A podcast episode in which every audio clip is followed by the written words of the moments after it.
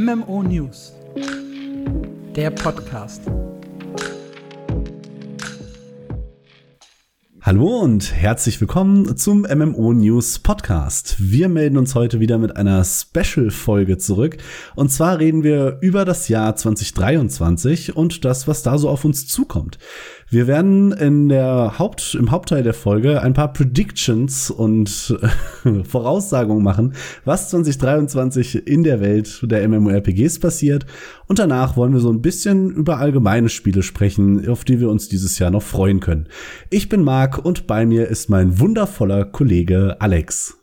Ja, hi. Hi. Und das Schöne bei den Predictions ist, äh, ihr könnt mitspielen. Das Ganze wird eine, eine, eine lustige kleine Runde, die wir uns überlegt haben. Und zwar treffen wir Voraussagen und jede richtige Voraussage gibt Punkte. Und nächstes Jahr, wenn wir uns dann quasi zum, zum Special für 2024 treffen, dann blicken wir zurück, wo wir recht hatten und wo wir falsch lagen und wer die meisten Punkte geholt hat. Und ja, da könnt ihr, wie gesagt, euch gerne auch eine Stichpunktliste zu machen, euch mal so notieren, äh, was ihr selber so denkt, wie die Ergebnisse ausfallen werden, wo ihr recht hattet, wo ihr vielleicht Unrecht hattet. Ich finde, das ist eine lustige Idee. Und ja, wie gesagt, so ein bisschen über die neuen Spiele wollen wir auch sprechen, wieso das Jahr 2023 wird. Geil wird das. Als kleiner Spoiler das. für die Folge. okay, ich bin vorsichtig optimistisch. Ich finde, ich hatte das, das, das geilste Gaming-Jahr, so, so rückblickend seit dem Guild Wars 2 Release, äh, von September 2021 bis also ungefähr Frühjahr 2022, so Mai rum, weil halt mit New World, mit diesen ganzen kleinen MMORPGs wie Broken Ranks und Chimera Land und dann halt Lost Ark und noch so ein bisschen Elden Ring hinten dran. Also das äh, ist eigentlich schon schwer zu toppen, so dieses halbe, dreiviertel Jahr für mich persönlich. Ja, ja. Ich hatte sehr viel Spaß und Zeit in Lost Ark. Das werde ich wahrscheinlich auch 2023 haben, aber es kommen halt auch noch echt viele coole Titel auf uns zu. Ja, würde ich sagen, legen wir einfach mal los mit den elf Predictions für 2023.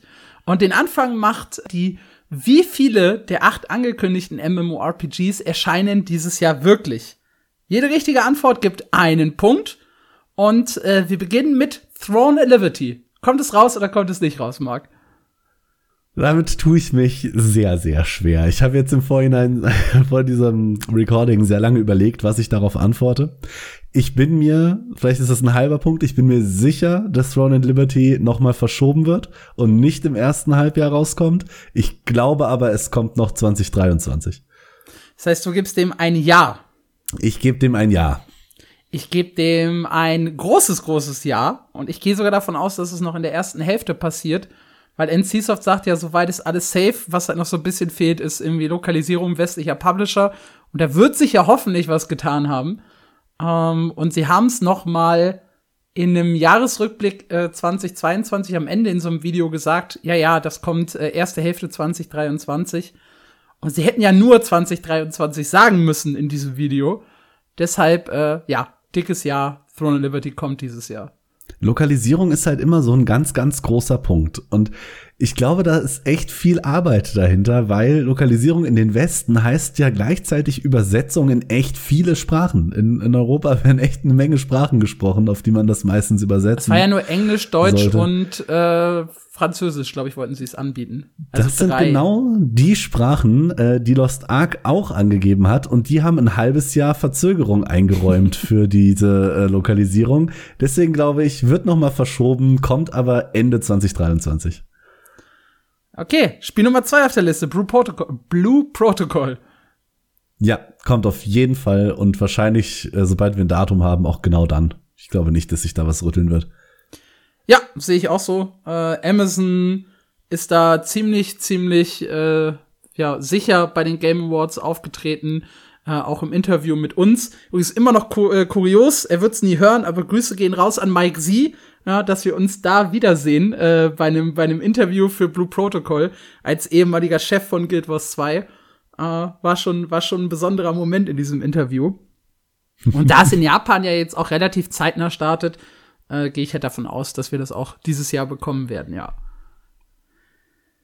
Fractured. vielleicht, vielleicht einmal auszuholen, um diesen Lacher so ein bisschen zu erklären. Uh, Fractured ist halt ein Sandbox-MMORPG, das eigentlich schon letztes Jahr in so eine Art Soft-Launch gestartet ist, in den Early Access auf Steam. Um, drei Probleme gab's da. Uh, zum einen, das Spiel sieht halt grafisch nicht, nicht sonderlich krass aus. Das Spiel konnte nicht sonderlich Leute an sich binden. Und dann kam jetzt, um alles quasi noch schlimmer zu machen, das Problem dazu, dass sie mit ihrem Serveranbieter unzufrieden waren und das Spiel jetzt Anfang des Jahres offline nehmen, um einen neuen Serveranbieter zu finden, um dann noch ein paar Updates rauszubringen, bevor es dann zum vollständigen Release kommt. Findet Besonders dieser vollständige Release dieses Jahr statt? Hm, schwierig, weil, und ich begründe sogar, warum ich sage nein, Fractured kommt nicht dieses Jahr weil sie einen Kontinent komplett wieder rausnehmen. Also in dem äh, Geschehnis, was du eben erklärt hast mit der ganzen Servergeschichte, ähm, das habe ich so ein bisschen auf dem offiziellen Discord von Fractured verfolgt. Und da hat der äh, CEO gesagt, sie nehmen das ähm, mit, sie nehmen da auch Feedback mit. Wenn die Server wiederkommen, wird es wohl das größte Update ever geben und einen Kontinent schmeißen sie dabei einfach komplett wieder raus, weil, Zitat, it sucked. Und das finde ich, äh, finde ich ziemlich spannend, wirft aber auch die Entwicklung ähm, ziemlich weit nach hinten, wenn das Spiel drei Kontinente haben sollte und einen streichen sie wieder. Dazu kommt, dass das Spiel äh, von, äh, dass das Team von Dynamite Studios nicht das größte ist. Ich glaube, wir werden Fractured nicht in einem Full Release sehen, aber ich glaube, es wird wieder in den Early Access gehen. Das ist ganz interessant. Ich hatte auch mal ein Interview mit denen, ähm, wo sie dann auch gesagt haben, ja, diese alte Welt, äh, die war halt, die ist halt wirklich nicht mehr up to date, ähm, weil ich hatte die für das Interview auch wieder gespielt und habe mir so gedacht, boah, das ist jetzt jetzt nicht so geil. Und er meinte, ja, schau noch mal in die andere Welt rein, die ist ein ganzes Stück besser. Habe ich bisher nicht gemacht, werde ich jetzt auch anscheinend nicht mehr zu kommen. Äh, ich gehe mal davon aus, dass sie dann die alte Welt äh, kappen werden.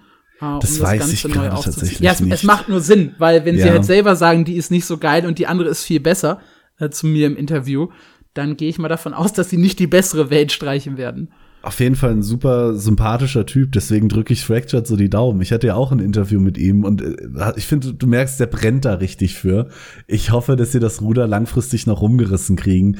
Das letzte sah ja jetzt ein bisschen, also wir hatten den Early Access Launch auf Steam äh, kurzfristig, da war Fractured runter auf, ich glaube, sieben Spieler. Das war katastrophal. Sie bezeugen zwar, hey, wir haben auch einen eigenen Launcher, der sieht wirklich, wirklich besser aus, aber überprüfen kann man das natürlich auch nicht. Die Frage ist halt auch, was wirklich, wirklich besser ist, ist, wenn du sagst, wir haben das äh, hundertfache an Spielern, werden es halt immer noch 700, was ja. jetzt nicht so, nicht so gigantisch ist.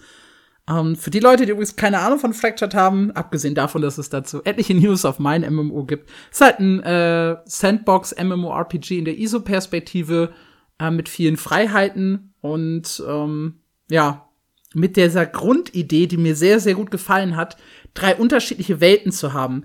Eine reine PvE-Welt, eine Welt mit Restricted Open World PvP, also wo es dann so ein Karma-System gibt, wo das Ganken bestraft wird und so weiter. Und dann eine dritte Welt, wo Hardcore-PvP geht, Full Loot, mit allem drum und dran, einfach aufs Maul. Und äh, ja, man quasi, dass diese drei Welten quasi nebeneinander parallel existieren, fand ich eine sehr coole Idee, weil es halt so ein bisschen die Probleme raus. Es gibt ja genügend PvEler, die sagen, ich will auf gar keinen Fall PvP spielen. Und es gibt halt auch Leute, die sagen, ich habe voll Bock auf Open World PvP, äh, ab geht die Fahrt. Und diese Idee, das zu trennen, fand ich sehr gut. Die Umsetzung des Spiels insgesamt ist aber noch ausbaufähig. Ja, generell, sie setzen ja auf wir sind Sandbox, wir sind Freiheit. Auch dieses Konzept mit, die ganzen Spieler können Städte bauen und dann hast du irgendwie Belagerungsschlachten, die über Wochen gehen sollen. Das alles klingt auf dem Papier cool, funktioniert halt aber nur, wenn du wirklich viele aktive Spieler hast, auch richtig gut. Und ja. das ist halt dann gerade für ein kleines Team und ein neues Spiel sehr schwierig, finde ich. Ja, absolut. Also du brauchst alleine, um diese drei Welten zu füllen, halt quasi schon die dreifache Anzahl an Spielern. Ja. Wahrscheinlich übernommen, auch wenn die Idee sehr, sehr gut auf dem Papier klingt. Ähm, sie haben auch lange Zeit nur mit sieben Leuten daran gearbeitet ist halt die Frage, was man dann erwartet als Spiel. Vielleicht sind dann sogar 700 oder 1000 Spieler äh, genau das, was sie sich vorgenommen haben. Wir können jetzt auch nur spekulieren, aber sie hatten ja dann Gamigo als Publisher. haben sie, glaube ich, offiziell immer noch. Ähm, da gab's aber eine ganz kuriose Geschichte. Wir hatten es eben kurz angeschnitten. Und zwar ist Fractured einfach aus der Liste der Spiele, die sie publishen, auf der Website von Gamigo verschwunden. Und einen Tag später kam eben von Fractured dieser Post, äh, wir müssen unsere Server offline nehmen, weil wir haben da mit dem Anbieter Probleme. Also um da jetzt nicht zu viel rein zu interpretieren, aber ich kann, man kann, glaube ich, guten Gewissens sagen, zwischen Gamigo und Fractured knistert es ein bisschen. Und wie sich das kleine Team dann eventuell ohne großen Publisher hält, äh, ist dann auch noch mal die Frage. Also deine Voraussage war äh, nein, aber Early Access nochmal oder eine Beta oder Sie, zumindest sowas. Sie starten, denke ich, auf jeden Fall wieder in den Early Access für Bäcker, für Unterstützer oder tatsächlich auch auf Steam, aber ich glaube, ein Full Release sehen wir dieses Jahr nicht. Ja, ich will mal irgendwas sagen, um uns zu, zu unterscheiden. Deswegen, äh, liebe Grüße äh, gehen raus an die Entwickler. Ich glaube dran, dass sie Fractured dieses Jahr noch offiziell releasen. Ähm, einfach nur, um hier mal einen, einen Punkt zu setzen. Ja? Du meinst einen Punkt dann nicht zu verschenken. Also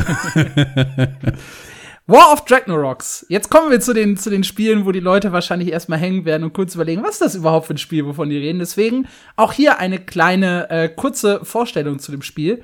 Äh, War of Dragnaroks ist ein Indie-MMORPG von Leuten, die sagen, hey, wir lieben auch so Oldschool-Games und wir mögen PvE äh, und wir wollen halt was eigenes auf die Beine stellen mit einem paar coolen Twists. Ähm, War, äh, War of Dragnaroks äh, sagt, wir wollen zum Start ein Spiel haben, das etwa 30 Gebiete in der offenen Welt bietet, also komplett offen, keine Ladescreens dazwischen, so wie bei Guild Wars 2. Äh, und wir wollen direkt mit 19 Raids starten. Das ist auf jeden Fall mal eine Ansage, ja. Also Endgame-Content, das schreiben die sich auch selbst auf die Fahne, ist halt das, was das Spiel ausmachen soll. Und sie haben noch diese coole Idee, dass es Game Master gibt. Also es ist wirklich so ein, so ein Spiel, es wird von Gamern entwickelt, äh, es ist eine sehr, sehr enge Community und die Entwickler selber spielen so ein bisschen Game Master. Die dürfen regelmäßig random Änderungen am Spiel vornehmen. Zum Beispiel können äh, spontan Bossmonster beschworen werden oder spezielle Events aktiviert werden. Sie dürfen Quests verändern. Sie dürfen Dungeons äh, überarbeiten, so dass diese sich plötzlich oder Raids, dass diese sich plötzlich anders anführen. Es soll versteckte Passagen in Gebieten geben, die random von ihnen geöffnet und geschlossen werden können und ähm, es soll zu PvE-Angriffen auf Städten kommen. Und wenn man da halt nicht rechtzeitig verteidigt, äh, dann hat es äh, negative Konsequenzen für diese Stadt, für die Händler dort, was auch immer. Und äh, ja, das wird definitiv kein großes AAA MMORPG, das jeder spielen wird, sondern halt so ein Nischending mit aber einer sehr festen Community und vielleicht wirklich so Entwicklern, die Bock haben, einfach ja, ständig random Sachen zu machen. Also ich stelle mir das sehr, sehr cool vor. Äh, weiß nicht, sondern ne, vielleicht sogar mit den Entwicklern selber im Discord zu sitzen und die sagen, hey, wir spawnen jetzt in der Stunde einfach mal die drei schwersten Bosse aus den Dungeons neben eurer Stadt und guck mal, was passiert. Ja. Finde ich, finde ich eine witzige Idee. Man muss sich auch nicht immer so ernst nehmen. Ähm, dazu halt dieser Fokus auf, auf Endgame und, und Raids und ja, es sind halt echte Gamer, die irgendwie Bock haben, was auf die Beine zu stellen. Und womit sie bei mir auch einen Stein im Brett haben, kein Shop, keine Crowdfunding-Pakete, keine initialen Kosten, monatliches Abo 10 Euro bzw. 10 Dollar im Monat und äh, ja, ab geht die Fahrt. Finde ich interessant, ist ein, ist, ein, ist ein sehr, sehr interessantes Konzept. Das Problem ist, es ist halt bisher hauptsächlich Konzept. Es gibt ein paar kleine Game-Trailer, äh, Gameplay-Trailer. Es gibt Infos zu den Gebieten. Es gibt halt ein paar Aussagen und auch ein monatliches Update aber es gibt eben äh, noch keine Pre-Alpha oder Alpha-Version, die die Leute spielen können. Deswegen kommt's 2023 oder kommt's 2023 nicht? Mm, schwierig. Also ich finde das Konzept auch ziemlich geil. Erinnert mich so ein bisschen an meine damals ersten Schritte in MMORPGs, wo Game Master auch mal einfach so Bosse vor die Stadt gesetzt haben, weil die Spieler halt gerade da waren und das cool fanden. Du hast auf Privatservern WoW gespielt, ne? Nein, ich habe auf ganz offiziellen Servern Dekaron gespielt. Ah, da durften okay. die Game Master das nämlich auch und das waren immer äh, so die Highlights. Ich glaube aber, kleines Team, hat richtig Bock und nimmt sich deshalb zu viel vor, um dieses Jahr noch zu erscheinen. Ja, ich habe, weil ich gerade WoW reingeworfen habe, ich war auf so einem WoW Privatserver zu Burning Crusade mal kurz unterwegs. ähm, wo du dann irgendwie mit 555-facher Geschwindigkeit gelevelt hast und so, ne? die, die ganz die, spaßigen was man halt Dinge. So macht. Richtig, ja. Und da haben die halt auch einfach äh, Illidan dreimal äh, neben Shatrat gespawnt und gesagt, hier, guck mal, was passiert. Um, ähm, und das, das, das war, habe ich eine sehr, sehr gute Erinnerung dran, an dieses Event. Und äh, deshalb auch ein Spiel, auf das ich mich äh, sehr, sehr freue. Äh, ich fühle das, was du sagst, ähm, mit dem ne, kleines Team, sehr ambitioniert und so weiter. Aber sie haben halt jetzt noch in einem Blogpost noch äh, zum Dezember oder Januar, ich weiß gar nicht, wann das das Update war, gesagt, doch, doch, Q3, das kriegen wir hin. Ähm, und ich, auch wenn ich nicht glaube, das ist vielleicht nicht der Full Release, aber so ein 24-7 Server, Alpha, Beta, Early Access Ding werden sie auf jeden Fall bringen. Und weil ich glaube, dass sie das bringen äh, in Q3, gehe ich davon aus, dass sie in Q4 einfach erscheinen. Also auch hier wieder Bold Prediction, ja. Sehr bold Prediction. Das, das sehe ich gar nicht. Das, das sehe ich überhaupt nicht. Lassen wir denn so ein Early Access als Erscheinen zählen? das hätten wir jetzt vor Fractured äh, hätten wir, ja. lernen müssen. Ähm, da ich bei Fractured gesagt habe, Early Access ja, Release nein, würde ich sagen, wir lassen ein Early Access nicht zählen. Okay, ich mach's trotzdem. Ich sag trotzdem, es kommt und es wird mein äh, Gaming-Jahr zum Ende versüßen. Ja, es geht mit Throne of Liberty los, geht mit Blue Protocol in Q3 weiter und in Q4 spiele ich War of Ragnaroks. Ja. Mit den Game Mastern im Discord. Und Mit den Game Mastern, ja, genau. ja, das zweite Spiel, das wahrscheinlich kein Mensch kennt, äh, weiß gar nicht, ob du das dir mal angeschaut hast. Mad Nur World. oberflächlich tatsächlich, weil ich den Namen mag. Ich mag das Lied. Was hast du im Kopf davon, damit ich nicht immer nur rede? Tatsächlich äh, nicht mehr genug, um es jetzt vorzustellen. Also okay. würde ich dir das Zepter an der Stelle wieder in die Hand drücken. I tried, ja. Ja. Düsteres MMORPG, 2,5D-Perspektive und dann auch noch ISO, also von oben drauf. Ähm, ja, Mad World soll so ein richtig äh, düsteres und vor allem handgezeichnetes äh, MMORPG werden. Wenn man so einen Trailer sich davon anguckt, das sieht äh, sehr, sehr interessant aus. Dies, diese Artstil, den sie äh, gewählt haben, die Monster, gegen die man kämpft, ganz verrückte Designs, je gruseliger, desto besser. Ähm, ihr sollt, äh, habt keine Klasse zur Auswahl, sondern habt einen Skill Tree und da könnt ihr ähm, ja die Punkte beliebig verteilen. Es wird sechs unterschiedliche Waffen geben und ihr sollt zwischen allen sechs mitten im Kampf hin und her wechseln können. Also egal, was ihr gerade braucht, ihr habt die Auswahl, äh, darauf zu wechseln. Ähm, dann setzt das Spiel auf eine Story, es wird Gilden geben. Und äh, ja, die Besonderheit ist so ein bisschen, es wird auf Steam erscheinen äh, aber auch im Browser. Also es ist mal wieder so ein klassisches äh, Browser-MMORPG. äh, entwickelt unter anderem von dem Team oder von Teilen des Teams, die Metin 2 umgesetzt haben. ähm, und soll, es soll es ja nach eigener Aussage sich so ein bisschen komplexer spielen, was den Skilltree angeht, wie Path of Exile. Und dann halt eben mit so einem sehr, sehr düsteren Grafikstil. Problem, Mad World sollte eigentlich schon 2021 und 2022 erscheinen. Also beide Male haben sie den Release für das Jahr ausgerufen, beide Male kam es zur Verschiebung.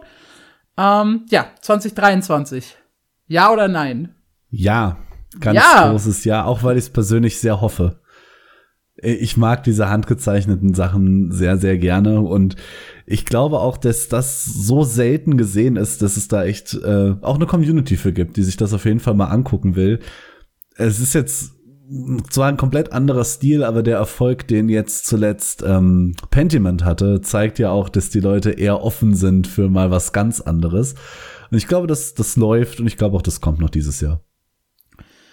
Ja, sehe ich auch so. Es gab jetzt noch mal einen schönen Jahresrückblick. Auch da haben sie das noch mal betont. Da haben sie schön viele Bilder gezeigt, den Progress, den sie jetzt in der Beta gemacht haben. Es gab jetzt auch relativ viele Tests im letzten Jahr, so dass ich auch ziemlich sicher bin, dass das äh, nächstes Jahr erscheinen wird. Also auch hier wieder äh, ein gemeinsamer Punkt, wenn es denn passiert. Als nächstes auf der Liste, auch ein Spiel, das kaum einer auf dem Schirm haben wird, Chain Monsters. Äh, ein neues Pokémon-MMO. Ähm, grundsätzliches Prinzip ist, glaube ich, klar. Ja, es gibt Monster, die könnt ihr fangen, trainieren äh, und weiterentwickeln. Rundenbasiertes Kampfsystem mit Combo- und Kettenangriffen. Das heißt, es soll ein bisschen, ich weiß gar nicht, ob sich Pokémon inzwischen zu einem komplexeren Spiel entwickelt hat, weil ich habe die letzten zwei Generationen nicht mehr gespielt. aber es soll ein bisschen komplexer sein, was das angeht. Und es setzt wie Temtem auch auf 2v2-Kämpfe, äh, dynamisches Wettersystem, das Einfluss haben wird und, um dann so ein bisschen in die MMORPG-Schiene zu kommen, Dungeons, Raids und große Bosse äh, für Gruppen von Spielern, äh, ich glaube fünf bis zehn, meine ich gelesen zu haben, ähm, soll es dann bei, bei den Raids und bei den Bossen äh, der Fall sein. Was ich alleine schon sehr, sehr spannend finde, weil ich noch kein so ein direktes Bild davon habe, wie man mit zehn Spielern ein rundenbasiertes Kampfsystem umsetzt. Mit viel Wartezeit. ja, oder man ist halt wirklich, weil es PvE ist und man nicht gegen einen anderen Spieler kämpft, dass man halt immer für sich selber die Runde auswählt und die Attacken dann parallel stattfinden mit, mit allen Leuten. Sodass man jetzt nicht da aufeinander warten muss. Was dann aber vielleicht die Combo-Angriffe ein bisschen schwerer macht. Äh, wie bei Temtem auch, äh, Crafting, Housing ähm, und das Ganze drumherum äh, ein bisschen besonders, ja, ist das Thema Blockchain. Wobei hier nicht die Rede von, von Kryptowährung und Geldverdienen ist, sondern tatsächlich, ähm, das halt, oder nicht direkt, also indirekt ist es halt schon wieder Geld verdienen, weil man soll halt Items und, und Cosmetics handeln können ähm, mit anderen Spielern. Aber es geht halt nicht darum, irgendwie sinnlos was zu farmen und dann, wie bei mir vier, irgendwie in einem Wallet zu Geld zu tauschen, sondern es erinnert eher so ein bisschen an den Echtgeld-Auktionshaus von, von Diablo 3. So habe ich das zumindest bisher verstanden. Was sie ja nicht grundlos wieder gekippt haben, muss man auch dazu sagen. Ja, aber es war äh, eine Diablo-große Marke. ja. Hier ist es halt ein bisschen kleiner. Ich weiß auch nicht, ob, ob Chain Monsters so richtig geil wird. Es gibt eine Demo, die man spielen kann auf Steam. Die war soweit ganz okay. Hat halt so ein paar Basics gezeigt. Ähm, ja, ich schaue es mir auf jeden Fall an, wie immer. Frage: Release 2023, ja oder nein? Das ist jetzt super schwierig, weil ich da so wirklich komplett ins Blaue schießen muss. Ich habe mich mit dem Entwicklerteam dahinter jetzt nicht wirklich beschäftigt. Ist ein Indie-Team, das vorher nichts gemacht hat. Ja, super, super. ich meine, es sieht cool aus und ich glaube, dass es, dass es umsetzbar ist, dass sie sich da auch nicht übernehmen. Klar, die 10 Spieler-Rates interessant. Mal gucken, wie es wird. Ja, ich schieß einfach ins Blaue und sage auch, ja, es kommt noch 23. Okay, ich sag nein. Weil es ist halt, weiß ich noch, noch so wenig Entwicklungszeit vergangen und die Demo, ja, die war halt, also ich sag mal, ich bin kein Game-Entwickler, wahrscheinlich wird da auch schon eine Menge hinterstecken, aber irgendwie zehn Monster, die ich fangen kann, ein äh, Gebäude, in dem ich meine Monster heilen und Pokebälle kaufen kann und äh, ein kleines Gebiet, klingt jetzt nicht nach so viel. Also wahrscheinlich um, ähm. so eine Art Proof of Concept eher als, ja. als eine Demo. Ja. Deshalb äh, gebe ich Chain Monsters mal nein, aber es ist ja gut, wenn wir uns auch mal ein bisschen unterscheiden. Ne? Das ist ja auch wichtig zum Punkte sammeln. Unser allseits geliebtes Odin Valhalla Rising, das Ende 2021 erscheinen sollte und 2023 immer noch nicht da ist. Äh, für die Leute, nicht die auch bei hier, uns ist. Nicht bei uns, ja. Die auch hier kein Bild haben. Äh, es ist ein Game von Lionheart Games, also einem koreanischen Entwickler. Soll ein ja, nordisches Wikinger-MMORPG sein, aber aus, entwickelt in Korea. Dadurch sieht's nach einem verrückten Mix aus. Ein bisschen nordisch und mehr koreanisch eigentlich, wenn man ehrlich ist. Äh, das Highlight sind dann irgendwie die Namen, wenn man irgendwie Odin und Thor begegnet und sich auf dem Kontinent Midgard bewegt. Ne, dann hat er so ein bisschen äh, ja, nordisches Feeling. So richtig krass ist es nicht.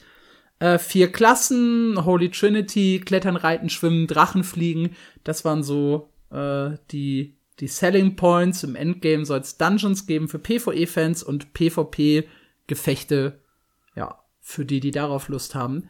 Das Problem, es ist halt Crossplay mit Mobile. Es sieht auch auf dem PC recht mobilisch aus. Und ja, es war ein Riesenerfolg in Korea, muss aber definitiv kein Erfolg bei uns werden. Ja. Erfahrungsgemäß. Ich glaube, es ist sogar äh, Auto Run mit dabei. Ich weiß nicht, ob es Full Auto Play war. Ich meine äh, nicht. Ich glaube, du hattest ein Auto Run, aber kämpfen, zumindest als ich das letzte Mal einen Stream geguckt habe, musstest du noch selber. Ja, crazy ist halt, wie erfolgreich das damals in Korea eingeschlagen ist mit irgendwie 11 Millionen Euro Umsatz in zwei Tagen. Ja. Das ist halt für ein Free-to-Play-Game wahnsinnig viel äh, und holt halt eine Menge der Entwicklungskosten raus. Ich weiß bis heute nicht, woran es scheitert, das Spiel auch zu uns zu bringen. Weil, wie gesagt, eigentlich war der Release 2021 schon geplant. Publisher ist Kakao Games. Vielleicht sagen die auch, hey, weiß ich nicht, ob das überhaupt so ein Erfolg im Westen wird. Lohnt sich das überhaupt? Die haben zuletzt auch Elion eingestellt. Ähm, ja, schwierig. Vielleicht kommt's ja auch nie. Mark. Hm, ich finde halt, eigentlich sieht Odin Valhalla Rising sogar ziemlich gut aus. Selbst dafür, dass es für Mobile, glaube ich, hauptsächlich entwickelt wurde, zumindest sieht es so aus, kann sich das zumindest grafisch wirklich sehen lassen und die Kämpfe sehen zumindest spaßig aus. Und dadurch, dass es in Korea so ein großer Erfolg war und man es ja theoretisch nun noch, nur noch in Anführungszeichen portieren müsste, um das in den Westen zu bringen. Ja. Hm. Es hat übrigens Autofight, ne? Nur damit wir hier keine falsche. Äh okay, okay. ich befürchte tatsächlich, dass Odin Valhalla Rising gar nicht mehr zu uns kommt, weil ich glaube, sonst wär's schon da. Ich meine, es wäre für 2021 geplant, die Entwicklung dahinter müsste eigentlich nicht mehr so viel sein. Das Spiel ist ja fertig, es läuft ja, man müsste es ja in Anführungszeichen wieder nur noch lokalisieren. Wenn es denn hätte kommen sollen, wäre es, glaube ich, schon da. Und deswegen glaube ich, weit aus dem Fenster gelehnt, dass das in den nächsten Jahren nicht mehr bei uns erscheint. Ja, blöd, das wollte ich eigentlich auch sagen. dass, es, dass es gar nicht mehr zu uns kommt. Ähm, ich, wie gesagt, Kakao Games ist halt, finde ich, so ein bisschen am, am struggeln. Äh, die haben ja Black Desert abgegeben, haben sich dafür auf, auf Elion gestürzt. Elion war halt gar nichts. Ähm, sie planen ja den Release. Oh mein Gott, was wollten die noch zu uns? Ja, die ganzen Arc Age Sachen haben sie sich ja auch, die haben ja XL Games quasi gekauft äh, und bringen die ganzen Arc Age Sachen jetzt zu uns. Ähm, und ja, ich glaube, die haben da einfach einen anderen Fokus. Ich glaube, sie legen die Hoffnung mehr auf Arc Age äh, 2 als auf, auf Odin. Deshalb gebe ich dir recht. Ähm, ich würde auch sagen, es erscheint nicht.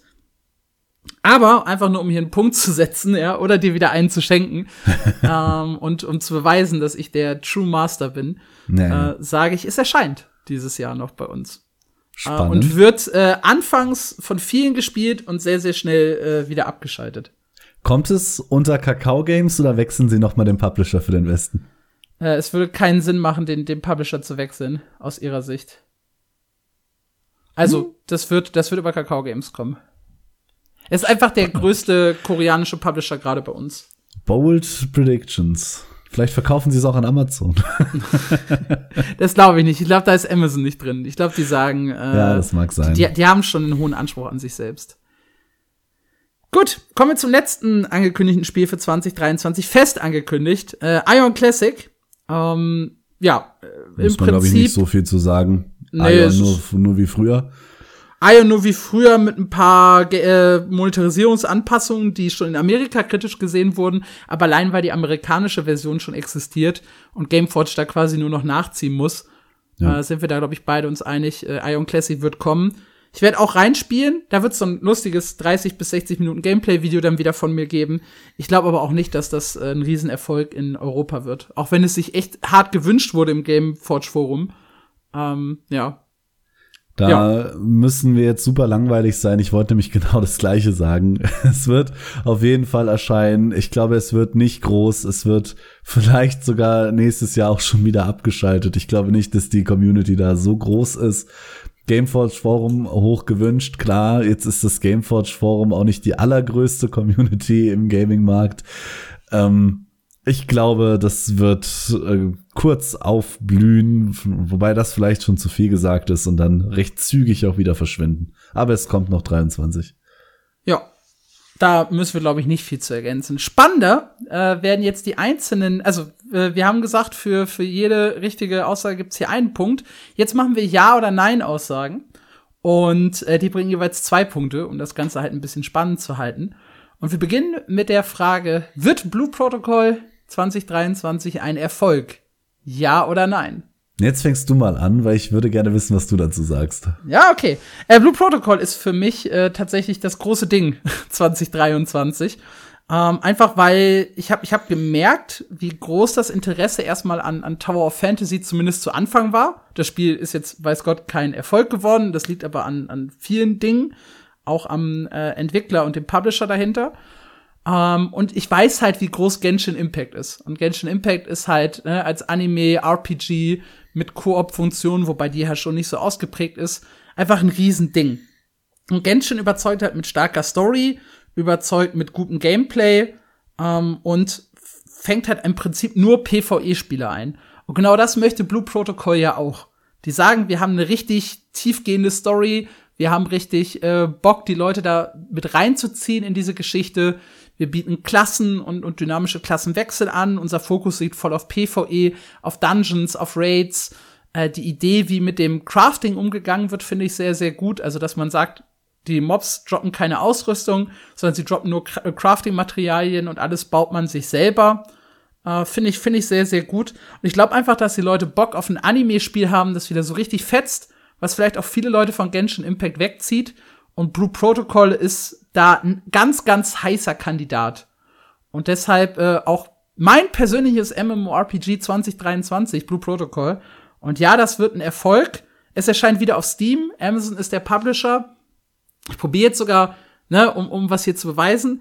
Ich sag, das startet mit knapp unter New World, 700, 800.000 äh, Spieler im, im Peak äh, zu, zu Release und pendelt sich irgendwo auf dem Niveau von Lost Ark ein. Jetzt. Also so irgendwas um die 100, 120.000 Spieler pro Tag im, im, nach ein paar Monaten. Okay, spannend, spannend und äh, bold. Weiß ich nicht. Ich, ich, ich glaube, Anime-RPGs sind, sind nicht so ein, äh, ja, so ein hohes Risiko wie manche andere Spiele. Ich, ich wollte dich tatsächlich vorziehen lassen, weil ich bin da auf einem ganz schmalen Grad mit Blue Protocol. Ich muss, bin mir immer unsicher, ob ich jetzt in deine Richtung gehe, aber einfach damit wir nicht den Punkt haben, gehe ich jetzt doch in die andere. Ich glaube nämlich aus den genannten Gründen, die du sagst, wird Blue Protocol kein so großer Erfolg, weil es gibt Genshin Impact schon. Warum wollen sie jetzt ein Spiel bringen, was im Prinzip sagt, wir sind wie Genshin Impact mit dem gleichen Fokus wie Genshin Impact, nur dass die Leute neu anfangen müssen, praktisch. Weil es endlich diesen MMO-Charakter hat. Wir alle ja, lieben es mit anderen Leuten so zusammen richtig. Also sie, sie limitieren ja den Server auf, ich glaube, 40 Leute, die du auf einer Map hast. 30, ja. 30 Leute sogar nur. Und ich glaube, der Unterschied zu Genshin Impact ist da nicht so groß. Ich würde sogar sagen, sie hätten mehr Erfolg, hätten sie gesagt, wir fokussieren uns auf PvP. Da, das okay, ist jetzt okay, ein wild, sehr, wild, sehr ja. bold. also ich, ich, möchte, ich möchte noch mal einwerfen, ne? Neun, 30 Spieler auf einer Map sind halt 29 mehr als in Genshin Impact, ne? Ich weiß nicht, ob du, ob du das Du, du kannst doch zu viert in Genshin Impact äh, unterwegs sein, oder? Dann, ja, aber die anderen vier haben halt nicht so richtig viel davon. Du kannst nicht alle Truhen öffnen, du kriegst keinen ja. Story-Fortschritt. Das ist halt schon anders. Also da heißt es auch, sie wollen das Zusammenspielen fördern, auch bei der Story. Äh, die Story soll aber halt auch alleine spielbar sein, wenn man es möchte. Und ja, die Dungeons und Raids sind halt das, was mich antörnt, weil das Kampfsystem hat halt das Potenzial, echt Spaß zu machen in so einer Gruppe. Uh, ja, also und ja, da mach weiter. Ich auch wieder weiter. genau den konträren Weg, weil ich glaube, dass äh, es sicherlich Spieler gibt in Genshin Impact, die da jetzt voll drin sind, so wir wollen Raids machen und wir wollen ein schwierigeres Kampfsystem. Kenne ich sogar einige, die das sagen, die das komplexer wollen. Ähm, man hört aber auch ganz groß äh, eben diese Masse raus, die sagen, Genshin Impact ist mein, mein Casual-Ding. Das ist nicht so schwierig. Ich muss mich vom Kampfsystem her nicht so sehr reinfuchsen. Und ich glaube, das holt deswegen nicht so viele Leute von Genshin ab. Und eine andere Zielgruppe als Leute, die jetzt schon Genshin spielen und das zumindest interessant finden, sehe ich bei Blue Protocol auch nicht, um ehrlich zu sein. Und deswegen glaube ich, es wird eine große Startflamme haben. Bei den, keine Ahnung, 700.000 gehe ich sogar noch mit zum Anfang. Es wird aber schnell und viel tiefer fallen als Lost Ark. Okay. Ich sehe das da eher so in mutig. dem Bereich äh, Tower of Fantasy, dass es äh, noch 2023 unter die 10k Spieler fällt. Das, das okay. ist jetzt okay. richtig, wow. richtig bold. Äh, wahrscheinlich hole ich mir dafür nächstes Jahr die Klatsche ab. Aber das ist jetzt meine Aussage, ähm, denke ich so. Okay, dann machen wir jetzt äh, direkt das zweite Spiel hinterher, weil ich nämlich auch glaube, dass wir da zumindest etwas äh, konträre Meinungen haben werden. Throne and Liberty, wird's ein Erfolg oder nicht? Noch hier fange ich erstmal wieder an. Ähm, ich glaube, es steht und fällt alles mit Publisher und Monetarisierung. Ähm, da sind wir uns wahrscheinlich beide einig. Ja. Ich glaube aber, dass du, weil ich ja weiß, dass du da echt scharf drauf bist, Throne and Liberty überschätzt. ich, ich, ich glaube, dass es, äh, da habe ich eher so das Feeling, dass es am Anfang vielleicht eine große Aufmerksamkeit generiert, aber dann sehr, sehr schnell viel weiter abfallen wird. Also da gehe ich dann so ein bisschen mit den Zahlen mit, die du bei Blue Protocol genannt hast. Also ich glaube, Throne at Liberty wird, wird länger bestehen bleiben als, als, als Elion und Solo, äh, wird aber nicht der große Erfolg, den sich NCSoft davon erhofft hier im Westen. Äh, einfach, also wie gesagt, es, es sind halt so ein paar Punkte, die wir nicht wissen. Wie ist das PvE, wie ist die Monetarisierung? Da, da struggle ich halt, wenn die jetzt ein richtig gutes PvE-System haben und wenn die wirklich Buy-to-Play mit einem halbwegs fairen Shop machen, dann hol ich mir hier nächstes Jahr die Klatsche. Aber ich glaube, Throne of Liberty wird kein so großes Ding und wird zum Ende des Jahres nicht der, äh, nicht die hohen Zahlen von äh, Lost Ark und erst recht nicht von den äh, großen Spielen wie, wie WoW, Final Fantasy oder sonst was haben. Hm. Ja, ich sehe Throne and Liberty ein bisschen erfolgreicher als du. Aber äh, bei dem einen Punkt muss ich mitgehen, man weiß einfach zu wenig, um da jetzt eine sichere Aussage äh, treffen zu können. Ich sehe Throne and Liberty so ein bisschen auf dem Level von einem New World tatsächlich. Ich glaube, das wird ziemlich einschlagen, weil es super viele Leute gibt, die wir jetzt vielleicht gar nicht so auf dem Schirm haben, weil uns alle MMORPGs interessieren. Aber es gibt halt immer noch richtig eine große Casual Bubble, die sagt, eigentlich ist mir das Wichtigste bei einem Spiel die Grafik. Und da ist halt Throne and Liberty was, was richtig reinhaut für ein MMORPG. Das sieht wunderschön aus. Ich kann mich in Adler verwandeln. Allein das holt mich irgendwo ab. Und ich glaube, Throne and Liberty wird zumindest eins der erfolgreichsten MMORPGs 2023 und ich glaube, dass es sich auf einem auf einem Niveau von New World einpendeln wird, somit auch ja 30 vielleicht bis 60.000 Spieler. Okay. Aber ist das dann ein Erfolg oder ein Misserfolg? ja, das ist jetzt die Frage, ne? ich meine, sie haben halt das Glück, dass sie direkt, also sie wollen ja direkt für Konsolen auch erscheinen. Das heißt, sie haben eine riesige Zielgruppe ähm, die halt viele andere MMORPGs gar nicht für sich erschließen. Das könnte vielleicht ein großer, ein großer Pluspunkt sein für Throne of Liberty. Doch, ich, ich glaub, denke, es wird ein Erfolg. Ich, ich glaube, wo du halt äh, dich verschätzt, ist dieses, ja, die Leute haben Bock auf ein neues MMORPG und ja, die Grafik fetzt, aber es werden ganz viele dieses Oh, Korea, Bless, ich hab da was im Hinterkopf äh, Gefühl haben. Das und sich erstmal das Spiel nicht. nicht. anfassen. Echt? Die meisten Leute sind doch gar nicht so tief drin, um Throne at Liberty mit einem Bless in Verbindung zu bringen. Ich, ich glaube, das überschätzt du an der Stelle. Aber wir, wir werden sehen. Gut, das waren die äh, werden die beiden Spieler ein Erfolg oder nicht Kategorie. Kommen wir äh, zu diese MMORPGs sterben 2023 hier mit dem besonderen Banger plus eins, wenn wir recht haben, minus eins, wenn wir daneben liegen, damit es auch noch mal die Chance gibt, Punkte zu verlieren. Und ich weiß, dass wir beide ein Spiel auf der Liste haben, bei dem wir uns auf jeden Fall einig sind, äh, dass es sterben wird. Und das ist Bless Unleashed. Ja, das glaube ich auch. Obwohl ich es spannend finde, weil Bless Unleashed zum Release so viel Aufmerksamkeit hatte. Also ich, es war zum Release sehr viel erfolgreicher, als ich mir das gedacht hatte, zumindest von den Spielerzahlen her ist dann halt auch super schnell wieder gefallen und ich glaube, wir sind uns einig, dass es dieses Jahr nicht überstehen wird. Aber ich finde den Fall da so krass, weil es eben am Anfang, ich glaube, ein 70 oder 80.000 Spieler Peak hatte, was ja, ich 76.000 nicht, nicht hätte kommen sehen. Ja, es ist verrückt, wenn man überlegt, dass das halt die, die, die Neuauflage vom eh schon gescheiterten Bless Online war und dann sogar noch mit weniger Features weil sie ja dieses coole Sammelsystem und Themensystem rausgenommen haben, was eigentlich ja der Selling Point von, von Bless für viele war. Ähm, ich habe aber, ich fand das Spiel aber auch nicht schlecht. Also ich hatte echt Spaß bis Level 40. ähm, bis da halt, wo dann auch wieder Open World PvP begann und man echt hart grinden musste, um die nächste Ausrüstungsstufe zu, zu bekommen. Positiv ist halt für mich gewesen, dass man eben nicht die Ausrüstung verlieren kann beim Aufwerten, dass da nichts kaputt geht, anders als etwa bei Black Desert. Äh, positiv waren für mich auf jeden Fall die Bosskämpfe. Da hat das Spiel echt viel Potenzial auch wieder gehabt. Und das Kampfsystem war auch gar nicht so schlecht.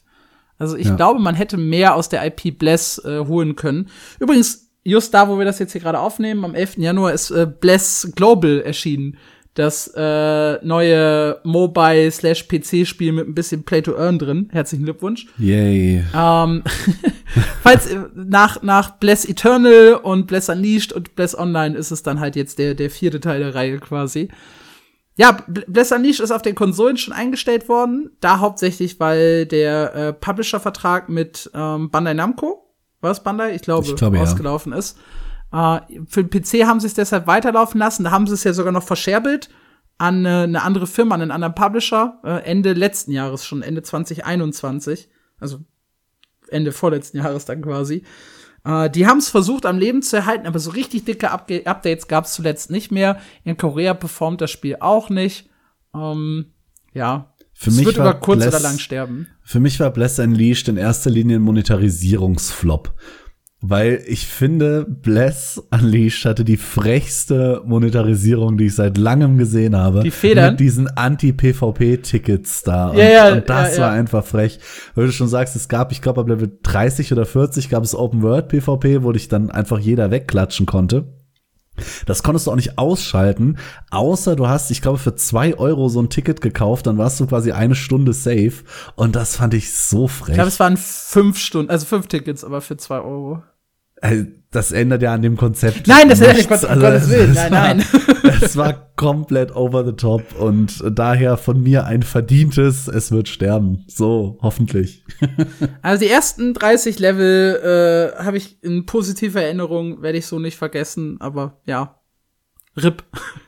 Das zweite Spiel, bei dem wir uns, glaube ich, auch einig sind, ich habe letztes Jahr schon predicted, dass es sterben wird. Dabei war, lag ich falsch. Dieses Jahr, glaube ich, habe ich recht, ist Swords of Legends Online. Und es tut mir zu einem gewissen Maße wieder weh. Ja, also es, es, es, es gibt so Spiele, da möchtest du, dass sie erfolgreich sind, aber es klappt halt einfach nicht. Und Swords of Legends gehört für mich dazu, weil ich, ich kann gar nicht zu 100% sagen, warum. Eigentlich, eigentlich war es eigentlich war es nicht so geil, wie ich es mir erhofft habe. Vielleicht ist das das große Problem. Ähm, ich mochte an dem Spiel sehr die, die grundsätzliche Atmosphäre der Spielwelt, die paar innovativen Ideen, die sie hatten, zum Beispiel mit dieser Unterweltversion der Karte, mit äh, dem Bosse jagen als, als besondere ja, Nebenfähigkeit. Ich mochte die grundsätzliche Klassenidee und den Fokus auf Dungeons und Raids. Das Problem ist halt, dass das Spiel nie so einen richtigen Action-Kampf-Modus hatte, den es eigentlich versprochen hat, dass es halt echt verdammt linear sich spielt und dass es am Ende doch noch so ein bisschen Open-World-PvP bietet, was nicht sein musste. Ich hab's so gepriesen, angepriesen, auch weil es eben ein faires Ausrüstungssystem hat, weil es halt eben weg wollte von diesem, ja, koreanisch slash asiatischen, also war chinesisch, also, Asi also von diesem grundsätzlichen asiatischen Stigma, die Spiele sind halt äh, alle irgendwie scheiße monetarisiert und Pay to Win und alles ist doof daran.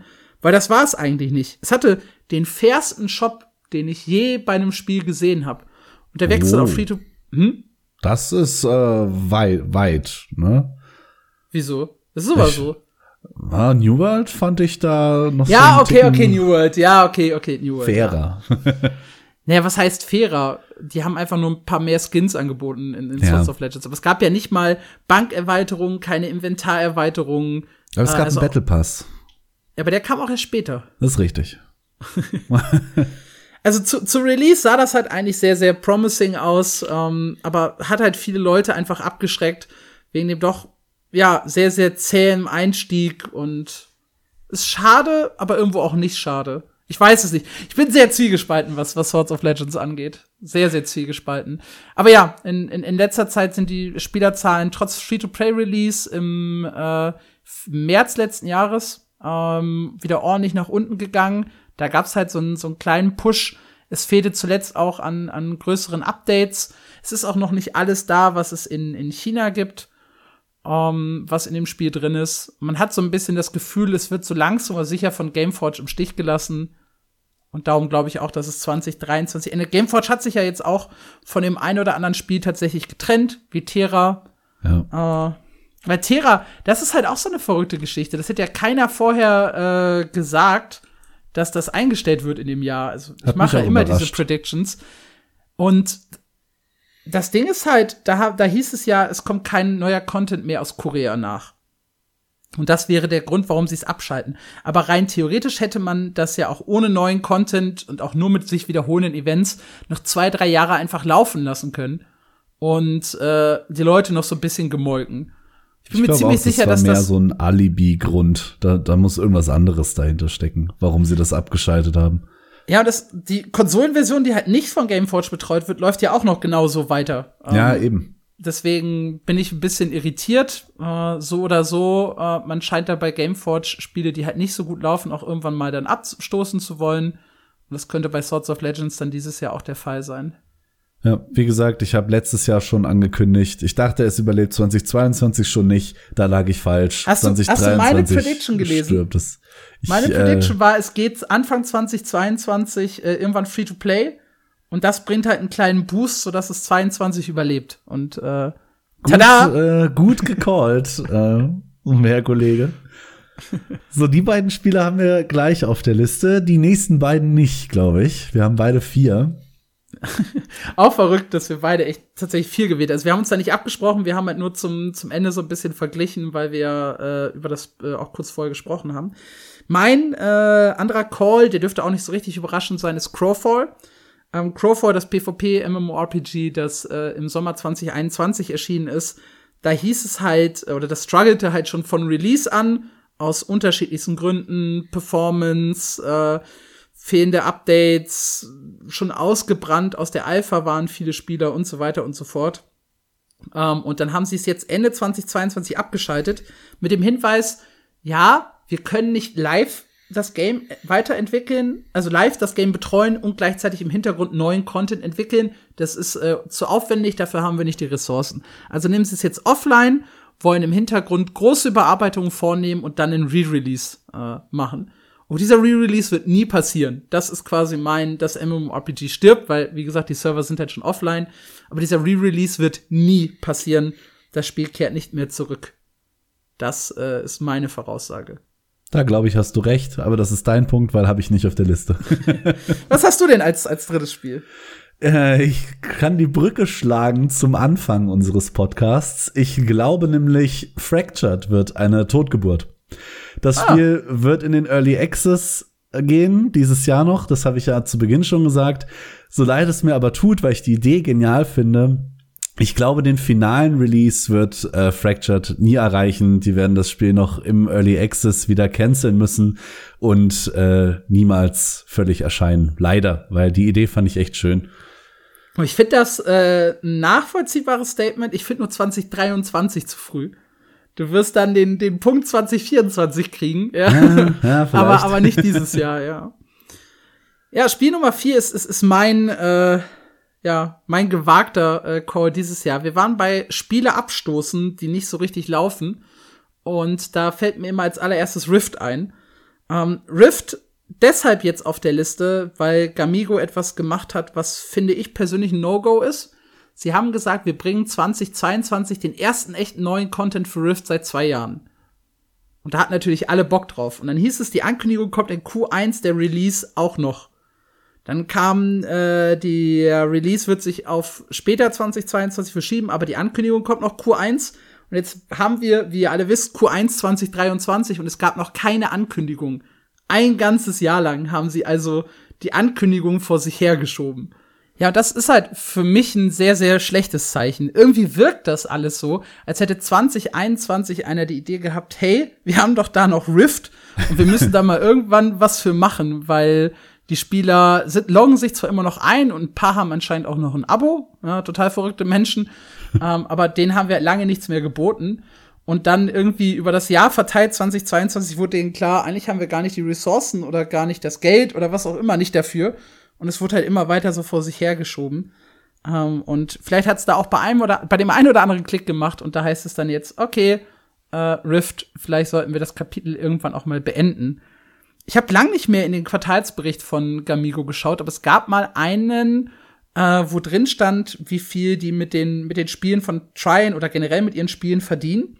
Und da war der größte Aspekt, ähm, war Arc Age, damals noch unter Gamigo.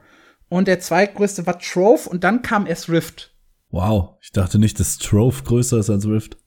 Doch, tatsächlich. Troff ist auch gar nicht so unerfolgreich. Es hat auch mehr Spielerzahlen auf, auf Steam und auf wahrscheinlich auch insgesamt. Nice. Lässt sich ja immer nicht so ganz nachvollziehen. Und deswegen glaube ich, nachdem sie dann jetzt quasi Arc Age äh, abgegeben haben an Kakao, äh, dass da vielleicht auch mit Rift irgendwann mal Schluss sein muss. Und ich sag 2023 ist dann auch mal gut mit diesem, ja, eigentlich schon toten Spiel. Ja.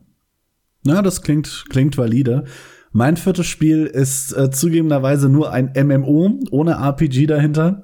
Und äh, zwar, äh, so leid es mir tut, call ich das Ende für Century Age of Ashes. Ich weiß gar nicht, ob dir das was sagt. Oh, war das das Drachending? Äh, genau, das wurde auf der E3 oder Summer Game Fest war es, glaube ich, 2021 oder 2021 angekündigt.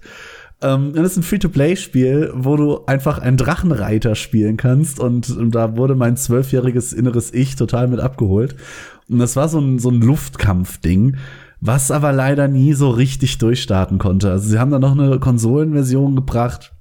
Sie haben jetzt sogar zuletzt noch einen PvE-Modus gebracht. Der macht sogar Spaß. Das Spiel ist Free-to-Play, also man kann immer mal reinschauen. Ähm, ist aber zuletzt in Steam deutlich abgefallen, ist jetzt im 24-Stunden-Peak bei 200 Spielern. Und so leid es mir tut, ich glaube, dieses coole Drachenspiel wird 2023 nicht überleben, obwohl die Reviews gut sind, aber ich glaube, die Playerbase ist für einen Free-to-Play-Titel nicht groß genug. Ich habe ja noch in meinen MMOs, die sterben werden, Artikel ähm, Rainbow Six Siege, äh, Rainbow Six Extraction. Entschuldigung, nicht. Siege ist Siege nicht. Nee, nee, nee. Ich habe ja, das war mein Bold Call, äh, Extraction, ähm, mit reingenommen. Was mir jetzt gerade einfiel, wo du halt so, so gescheiterte, coole äh, Spiele sagst, Rocket Arena. Dieser 3 gegen 3 äh, Shooter Rocket League Mix von, ähm, Ach ja, ja. von EA.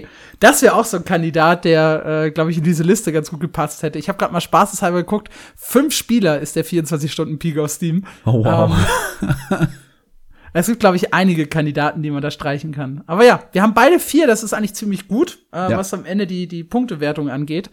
Äh, mal gucken, wer da recht hat und wer nicht. Ja. Schauen wir. Hm? Ja. Ja. ja, auf, auf, auf, wir, haben, wir haben noch ein paar Fragen. Ja, vor allem ein paar äh, Ja- oder Nein-Fragen, ähm, die wir uns beide so zusammengeschrieben haben. Mhm. Äh, weil wir im letzten Podcast, in der offiziellen Folge Nummer eins recht viel über Dragonflight und WoW gesprochen haben und ich echt äh, finde, dass das, äh, dass die Erweiterung überzeugt, haben wir die Frage aufgenommen, wird Dragonflight, Dragonflight langfristig ein äh, gutes Spiel, einen guten Eindruck hinterlassen. Es gibt auf meinem MMO immer regelmäßig diese Umfragen, was sind eure beliebte, das beliebteste und das meistgehasste äh, Add-on in WoW.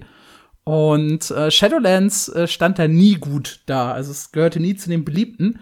Und die Frage ist halt, gehört Dragonflight später dann mal wirklich zu den beliebten Erweiterungen des Spiels? Äh, du bist da nicht so tief drin. Trotzdem lasse ich dich mal zuerst die Frage beantworten. Ja, ich bin da nicht so tief drin. Ich glaube aber tatsächlich ja, weil einfach die Stimmung um Dragonflight ist sehr cool. Das Feature, dieses Drachenfliegen, äh, ist einfach so cool, dass es, glaube ich, für sich alleine schon dasteht, dass die Leute damit irgendwann was Schönes in Erinnerung bringen. Also auch wenn es jetzt vielleicht langfristig an Content nicht überzeugt, wenn du jetzt ganz langfristig denkst, so in, keine Ahnung, fünf, sechs Jahren, denken die Leute, ach ja, mit Dragonflight, oh, das war cool, da konnte ich Drachen fliegen. Und ich glaube, allein deswegen wird das auch langfristig auf jeden Fall ein beliebtes Add-on sein. Das finde ich eine sehr interessante Begründung, über die ich nicht nachgedacht habe. Ich bin halt so in der Schiene, sie haben viele der, der Basics dieses Jahr besser gemacht. Crafting-System ist ähnlich ein bisschen bedeutender. Äh, du kannst jetzt auch darüber leveln, äh, was ja auch eine beliebte Methode war, um schnell auf das Max-Level zu kommen. Äh, die Überarbeitung der Talente war sehr, sehr gut. Die Dungeons waren knackig. Auch sowas bleibt ja mal positiv, mal negativ, aber es bleibt auf jeden Fall in Erinnerung. Dieses, wir haben ewig lang an diesen Dungeons rumgewiped. Das waren meine Aspekte. Aber dieses coole Gefühl zu sagen, damals in Dragonflight, als ich Drachen reiten konnte, das hat schon Bock gemacht. Und diese Rennen und das alles.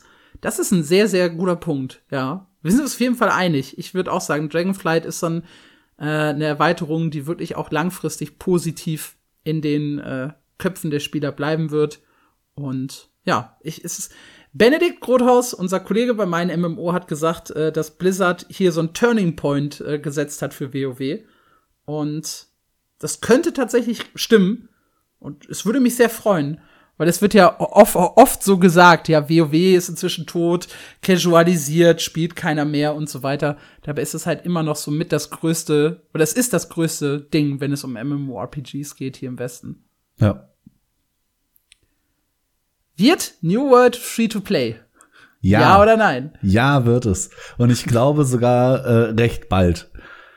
Ich glaube, noch in der ersten Hälfte wird äh, New World Free-to-Play werden, weil es auch einfach für mich mehr Sinn ergibt. Also klar, der Shop ist super, super fair. Mich hat's aber damals schon gewundert, dass die so lange ähm, nicht bei to play unbedingt bleiben, aber dass sie auch so lange bei diesen 40 Euro bleiben. Also es war jetzt, ich glaube, nur zwei oder dreimal im Sale. Und mhm das hat mich damals oder letztes Jahr schon gewundert und ich glaube, dass sie dieses Jahr irgendwann auf, auf Free-to-Play umschalten werden, einfach weil es mehr Spiele abholt und ich bis heute echt noch viele Leute kenne, die sagen, oh, würde ich mal gern mal reingucken, aber dann nicht für 40 Euro. Ja, schwierig. Eigentlich wollte ich auch gerne Ja sagen.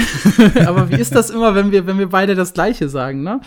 Ähm, ja, also New World hat halt derzeit nur einen eine Möglichkeit, wirklich Geld zu generieren und das ist halt der einmalige Verkauf. Weil sind wir ehrlich, die Skins im Shop machen mich jetzt nicht so an und ich kenne auch nur ganz wenige Leute, die echt schon Geld für New World ausgegeben haben im Shop.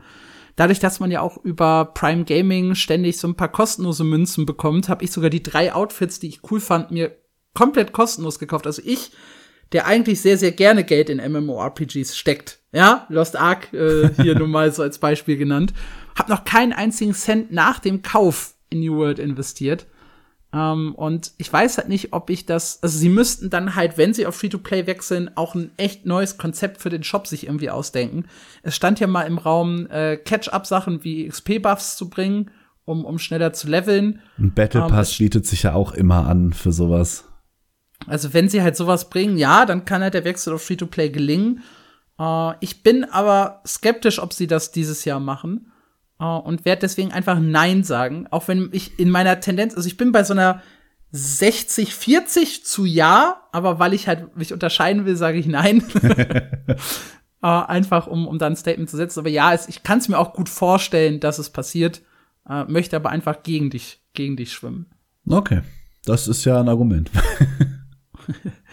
Wird eines der MMO-Studios dieses Jahr aufgekauft und Bonuspunkt, wenn ja, welches? Ich glaube tatsächlich nicht. Vielleicht, vielleicht auch noch mal, um, um ganz kurz den Rahmen zu spannen. Es passiert halt in letzter Zeit, äh, in den letzten Jahren ein bisschen was. Ähm, ihr werdet wahrscheinlich mitbekommen haben, dass äh, Activision Blizzard von äh, Xbox gekauft wurde, also von Microsoft. Äh, zuvor haben die sich ja schon Bethesda geholt, zwei Jahre vorher. Äh, und zuletzt ging dann ähm, Bungie an Sony, ne? Ja, Richtig rum? Genau. Ja. Das heißt, da haben die Leute, da haben jetzt ein paar Firmen zugeschlagen und ich zähle jetzt mal sowas wie, wie äh, Destiny 2 jetzt auch mal in diesem Sinne als MMO, MMO-Studio, äh, Bungie. Das heißt, passiert sowas 2023 nochmal und wie gesagt, Bonuspunkt, wenn ja, was?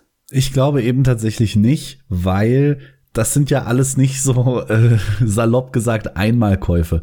Da steckt ja jetzt richtig Arbeit dahinter, die ganzen Firmenstrukturen anzupassen, das auch alles ordentlich zu integrieren. Und ich glaube, die großen Verkäufe, die wir hätten kommen haben können, sind jetzt schon passiert. Ich glaube, da wird 2023 nicht so viel passieren, sondern wir werden eher die Auswirkungen von 2022 merken. Eben, was da jetzt genau geändert wird, dass ein paar Spiele jetzt für die Xbox erscheinen und nicht mehr für die PlayStation, ist da äh, eine der Sachen, dass vielleicht ein paar coole Spiele neu in den Xbox Game Pass kommen. Aber ich glaube, einen großen Verkauf sehe ich dieses Jahr nicht ich habe halt auch das Problem, ähm, welches Studio stünde überhaupt zum Verkauf, ja? ja. Weil wenn ich so, weil ich meine, Square Enix ist halt äh, zu groß mit dem Final Fantasy Franchise, als dass die irgendwohin äh, verkauft werden. Ähm, Blizzard ist schon verkauft, Zenimax mit ESO ist schon verkauft, Guild Wars 2 gehört NCSoft. Ähm, das heißt, die sind quasi auch verkauft, wenn man es so nennen möchte. Lost Ark, New World sind beides äh, Amazon-Produkte. Alles, was neu kommt, ist halt auch wieder NC-Soft oder äh, Amazon. Also auch Pearl Abyss wird nirgendwo hingehen. Ja, nein, die, die, haben sich ja selber quasi losgekauft mit Eben. ihrem eigenen Publishing hier im Westen. Die werden sich nicht an irgendjemand verkaufen lassen. Also die, die haben die ja auch CCP gekauft von von Eve. Richtig, ja? richtig. Das einzige, was halt passieren kann, das einzige MMO-Studio, das halt auch regelmäßig irgendwie verscherbelt wird, das ist halt äh, Jagex mit äh, RuneScape. Die äh, gehören halt jedes Jahr irgendwie einer, also gefühlt jedes Jahr, es sind wahrscheinlich auch nur vier Verkäufe seit irgendwie 2002, aber es fühlt sich halt so an, als würden die häufiger mal von einem zum anderen verkauft werden. Und das andere ist halt Daybreak, die ja auch äh, ursprünglich mal unter Sony äh, Online Entertainment äh, gelaufen sind, dann von Daybreak gekauft wurden, dann jetzt ja noch mal irgendwie an den großen Investor, stimmt, das war auch noch ein Verkauf letztes Jahr, äh, an, den, an eine große Investorfirma gegangen sind. Irgendwas mit E vorne. Ja, ich komme ähm, gerade auch nicht mehr drauf. Auf jeden Fall eine Firma, die gar nicht so wirklich was mit Gaming zu tun hatte. Das fand ich auch ganz spannend. Äh, da, Inert, Inert Global, genau. Schwedische Firma für 300 Millionen. Oh, das ist auch schon 2021 gewesen. Holy shit, wie das, äh, wie die, wie die Zeit verfliegt, ja. Ähm, und das heißt, wir haben eigentlich schon sehr, sehr viele Verkäufe in letzter Zeit gehabt. Und das Einzige, was mhm. halt wäre, ist, dass sie äh, Jagex noch mal irgendwie verkaufen woanders hin. Ähm, das ist auch so, so das letzte, die letzte noch irgendwie vorhandene Firma, die, die verkaufbar wäre. Ich wüsste aber jetzt auch nicht, dass das passiert und wohin. Ähm, da es aber keine Minuspunkte gibt, na, wobei es gibt einen Pluspunkt, wenn ich Nein sage, ne? Ah, verdammt. ähm, hier einigen wir uns mal auf Nein, es passiert dieses Jahr nicht. Und falls Jagex doch verkauft wird, sind mir hier zwei Punkte durch die, durch die Lappen gegangen. Ja. Kriegst eine Honorable Mention, wenn es passiert. okay.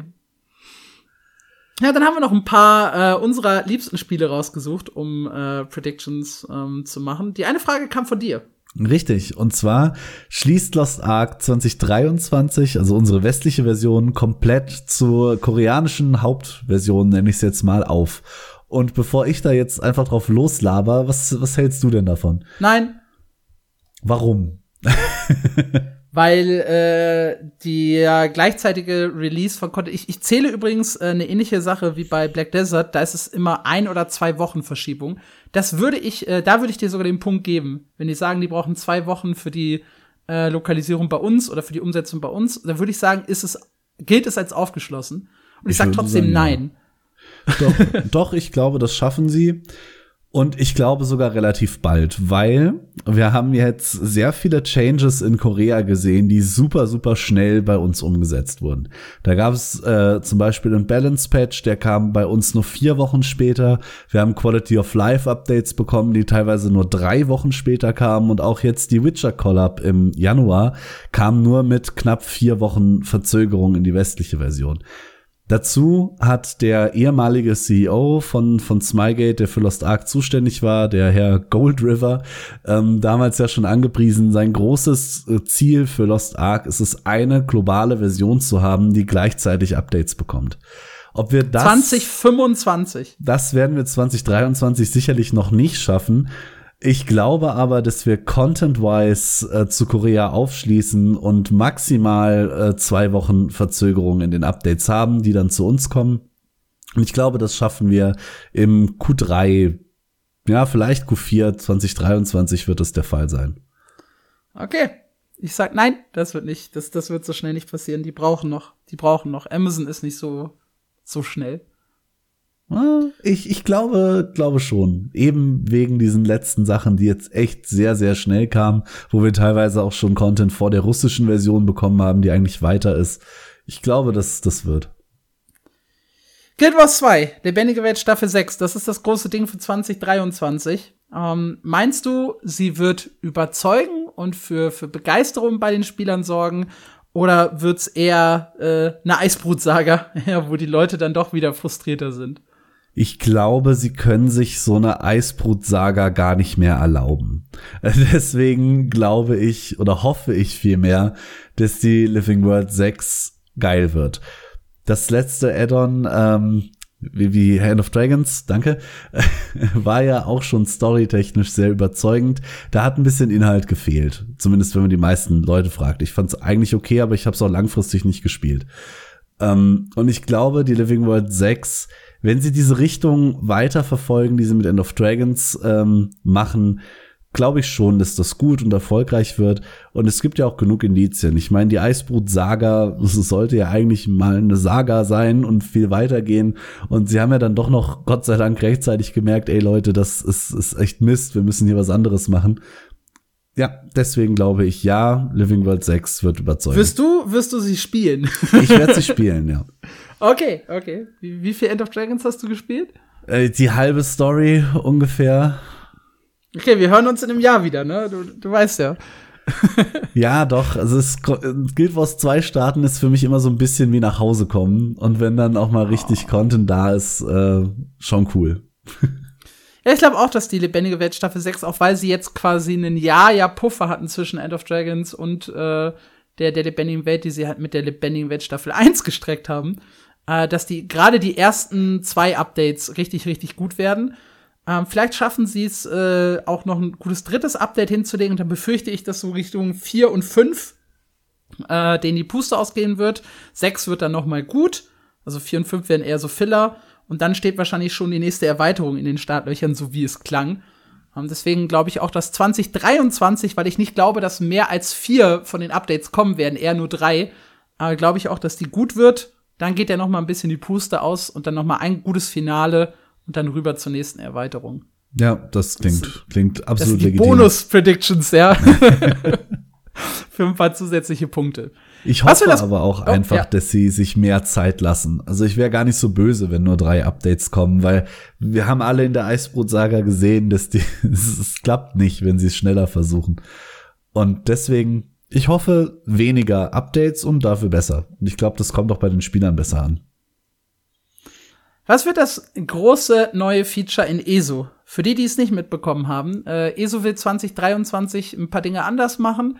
Und eine Besonderheit ist halt, dass sie den vierten DLC streichen, der Ende des Jahres immer kommt und so die Story abschließt, sondern stattdessen die Story schon in der Erweiterung abschließen und im Q4 ein neues, großes, so noch nicht dagewesenes Feature in ESO bringen.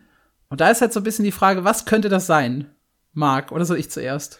Ich ganz gerne als erstes, weil ich halte mich hier sehr standardmäßig. Ich glaube, es wird eine neue Klasse. Ich glaube, ein Jahr, es ist ja ein Jahr, wo sie jetzt diesen Content-Zyklus unterbrechen, ist gar nicht so viel Zeit in Entwicklungszyklus für ein MMORPG, um da jetzt wirklich ein groundbreaking Feature zu bauen. Deswegen glaube ich, äh, es beschränkt sich auf eine neue Klasse. Okay, ich glaube, dass die neue Klasse schon mit der Erweiterung kommt, weil da wollen sie ja schon ein lang ersehntes Feature bringen.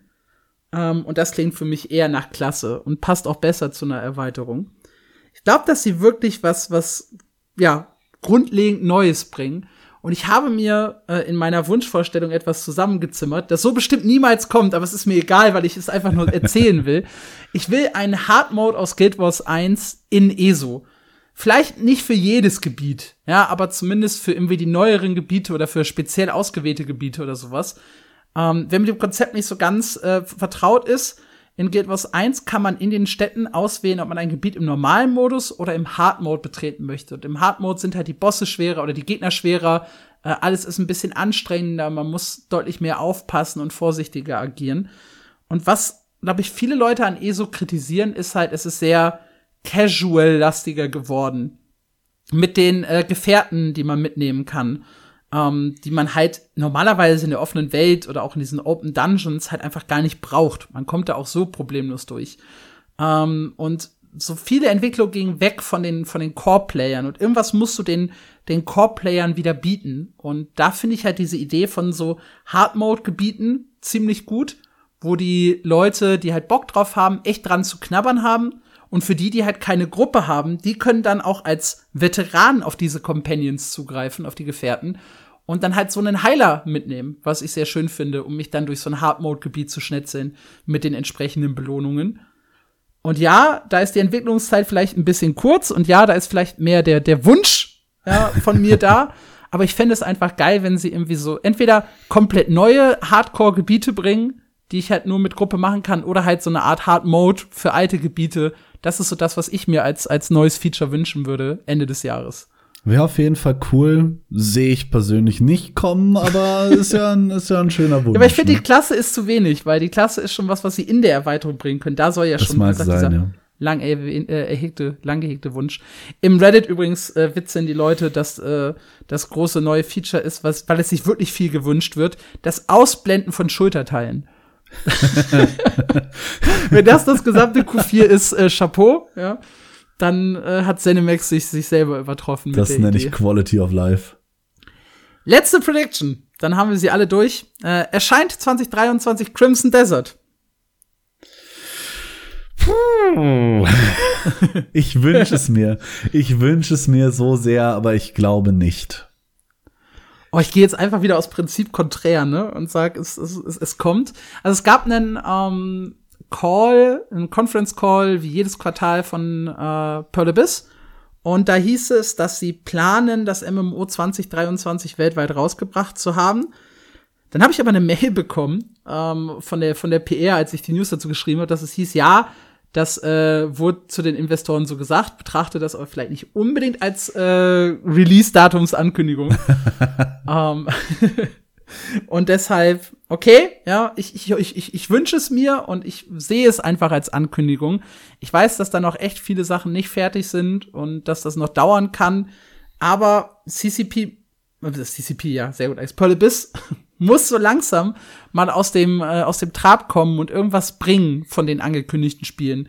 Sie wollten ja ursprünglich Crimson Desert 2021, Doke V 2022 und ihren äh, neuen Shooter Plan 8 für 2024, 25 bringen. Es waren drei große Ankündigungen. Und äh, jetzt haben wir halt Anfang 23 und nichts ist bisher davon erschienen. Zu Plan 8 gibt's irgendwie gar keine Infos mehr und, und Doki V wird jetzt eher ein, ein Singleplayer-Game oder vielleicht ein Koop-Game, aber eben kein Open-World-Spiel mehr. Das heißt, sie sind überall so ein bisschen zurückgerudert, aber es muss halt auch irgendwas kommen, eben für Investoren zum Geld verdienen. Black Desert alleine reicht halt nicht, um das komplett auszuquetschen. Und deswegen vielleicht nicht in der idealen Form, die sie es gerne hätten, aber Crimson Desert erscheint dieses Jahr. Hm, Ich hänge mich sogar noch, um das zu ergänzen, so weit aus dem Fenster und sage, Doke V erscheint vor Crimson Desert und noch 2023 und Crimson Desert nicht mehr äh, 23. Mistake. Und zwar aus zwei Gründen. Pearl Abyss hat selber in dem, in dem Conference Call gesagt, sie fokussieren sich erst auf Crimson Desert, haben dafür Leute von Doki V abgezogen, Ja. um dann Doki V nachher fertig zu machen. Habe ich auf dem Schirm. Ich glaube aber, dass sie das noch ändern und das Doke V vorher kommt. Irgendwas Okay, wenn- bold, richtig bold Prediction habe ich aber äh, im, im Urin, dass das so funktioniert. Wenn das kommt, gebe ich dir auch noch mal einen Bonuspunkt. Das Geil. ist äh, geschenkt, ja. Ja, das waren unsere Predictions für 2023 samt kleinem Ausblick auf die Spiele, äh, die halt kommen, äh, ganz zu Beginn. Ich hoffe, das hat euch gefallen. Das ist quasi der, der offizielle Ende des Prediction-Teils. Wir wollen aber noch so ein bisschen über unsere Gaming-Highlights äh, 2023 sprechen, auch abseits der MMOs. Weil wir es können, weil es unser Podcast ist, ja, Yeah. können wir das einfach machen. Anarchie! Das heißt, die, die darauf keinen Bock haben, ihr könnt jetzt abschalten äh, und wir hören uns wieder. Für alle anderen, ich glaube, das große Highlight dieses Jahr, da müssen wir nicht groß drüber sprechen, ist Diablo 4. Ja. Äh, ich hasse Hack and Slays. ich, ich, ich habe keinen Diablo-Teil vorher mit Spaß gespielt. Diablo 3 so ein kleines bisschen durchgequält zu Release. Diablo 2 äh, hab, wurde mir mal von einem, habe ich mal bei einem Freund gezockt, als noch damals irgendwie, ne, weiß ich nicht, als ich 14 war oder so. Und Diablo 4, ich verstehe, warum der Hype groß ist. Ich äh, verstehe, warum die Leute Bock darauf haben. Es wird nicht mein Gaming-Highlight, äh, aber es wird definitiv das Gaming-Highlight des Jahres, glaube ich. Ja, ich habe da auch Bock drauf. Ich habe mir sogar Urlaub dafür genommen. Ich werde es spielen, aber ich bin auch niemand, der langfristig an dem Diablo hängen bleibt. Also die ganzen Hardcore-Diablo-Spieler höre ich jetzt schon Buh schreien, aber ich bin einer dieser Plebs, der Diablo für die Story spielt. Die finde ich setzt Blizzard nämlich sehr Oh. geil um. Da hatte ich immer sehr viel Spaß dran, auch an Diablo 3 schon. Sobald es dann an diesen Paragon-Grind geht und immer wieder durch die gleichen Rifts, da habe ich dann wieder keinen Bock mehr drauf. Aber ich werde es auf jeden Fall spielen, ich freue mich auf die Story und ich glaube auch, es wird das große Highlight oder das erfolgreichste, eins der erfolgreichsten, wenn nicht das erfolgreichste Spiel 23. Weißt du, worauf ich richtig Bock hab? Worauf? Skull and Bones. Auch wenn ich mir ziemlich sicher bin, dass es dieses Jahr wieder verschoben wird. weil Ubisoft ist schon, weiß ich nicht, seit fünf Jahren verschiebt. So, ein so ein Piraten-Adventure. Ich hatte Spaß an Assassin's Creed Black Flag. Und ja, ähm, ja weiß ich nicht. Die, die, die Vorstellung, äh, so, so ein Piraten-Adventure zu spielen mit allem drum und dran. Hätte ich Lust zu. Ich, ich mag Seeschlachten. Ich war. Looten und Leveln auf hoher See heißt Ja. hier eine News von uns. Ich war super, super lange richtig gehypt auf Skull and Bones, bis sie jetzt vor ein paar Monaten diesen eine Stunde Gameplay gezeigt haben. Und das fand ich leider super ernüchternd. Und Das kenne ich gar nicht. Ich kenne nur das 7-Minuten-Gameplay. es gab eine Stunde Gameplay. Ich glaube, das kam im Oktober oder sowas. Und das fand ich halt so okay. Also, na, ich finde es ein bisschen kritisch für meine Immersion persönlich, dass du nicht von diesem Schiff runter kannst. Das finde ich zerstört diesen Piratenmythos so ein bisschen. Also du kannst mit deinem Charakter durch diese Hubgebiete laufen, aber sobald du quasi Questen gehst, kannst du dein Schiff nicht mehr verlassen. Es gibt zwar dann super viele Anpassungsmöglichkeiten für das Schiff und äh, es ist ja eigentlich das Schiffsgameplay aus Assassin's Creed 4, also Black Flag, als Multiplayer-Spiel, aber gerade Black Flag hat für mich auch ganz viel davon gelebt, dass du einfach mal an so einer Insel Mhm. hältst und kurz mal runtergehst und guckst, was ist da. Und das ist auch, glaube ich, einer der Punkte, von denen Sea of Thieves lebt, abgesehen von diesem Koop-Spiel. Und ich glaube, es wird Skull and Bones echt das, das Knick brechen, dass es wirklich einfach nur, also nur in Anführungszeichen, Gameplay als Schiff ist. Und ich, da ist ganz viel Hype bei mir verloren gegangen, leider. Ich kenne das Ein-Stunden-Gameplay nicht. Vielleicht hätte das dann meinen Hype auch zerstört. Ich habe einfach Bock auf Seeschlachten. Ja, Das ist- ja, das ist cool, ja. ja, vielleicht, vielleicht wird's das nicht. Wahrscheinlich wird's sowieso verschoben. Ja, das ist ja der, der, der, der Running Gag schlechthin. Ich glaube, seit 2018 ist es für fast jedes Jahr angekündigt und wieder verschoben worden. Ja, mal gucken. Ansonsten steht auf meiner Liste äh, noch Redfall, der äh, Koop-Shooter von äh, Bethesda, ne? War es Bethesda? Oder war es nur Microsoft? Ich glaube Bethesda. Jetzt muss ich einmal wieder Jetzt Dr. Google befragen, damit ich jetzt nichts äh, Falsches Da steht ein erzähle. super cooles Studio dahinter, dessen Namen ich mir nie merken kann. Arcane Danke. Studios. Ja, gerne. Und herausgegeben ist Bethesda, ja, für PC und für Xbox. Ähm, ja, klingt, klingt halt so ein bisschen nach einer äh, Va Vampir-Version von Borderlands mit verrücktem Humor und sogar einem Sidekick, äh, der an Claptrap erinnert. Äh, und ja, ich als äh, das einzige, der einzige Shooter, den ich wirklich je mit Spaß gespielt habe, ist Borderlands und deshalb äh, steht Red Flag, äh, Red Flag, ja. oh Gott, Red, Redfall noch so ein kleines bisschen auf meiner Liste für, für dieses Jahr. Nee, bei mir gar nicht. Diese Shooter-Spiele aller Left 4 Dead gingen immer schon an mir vorbei.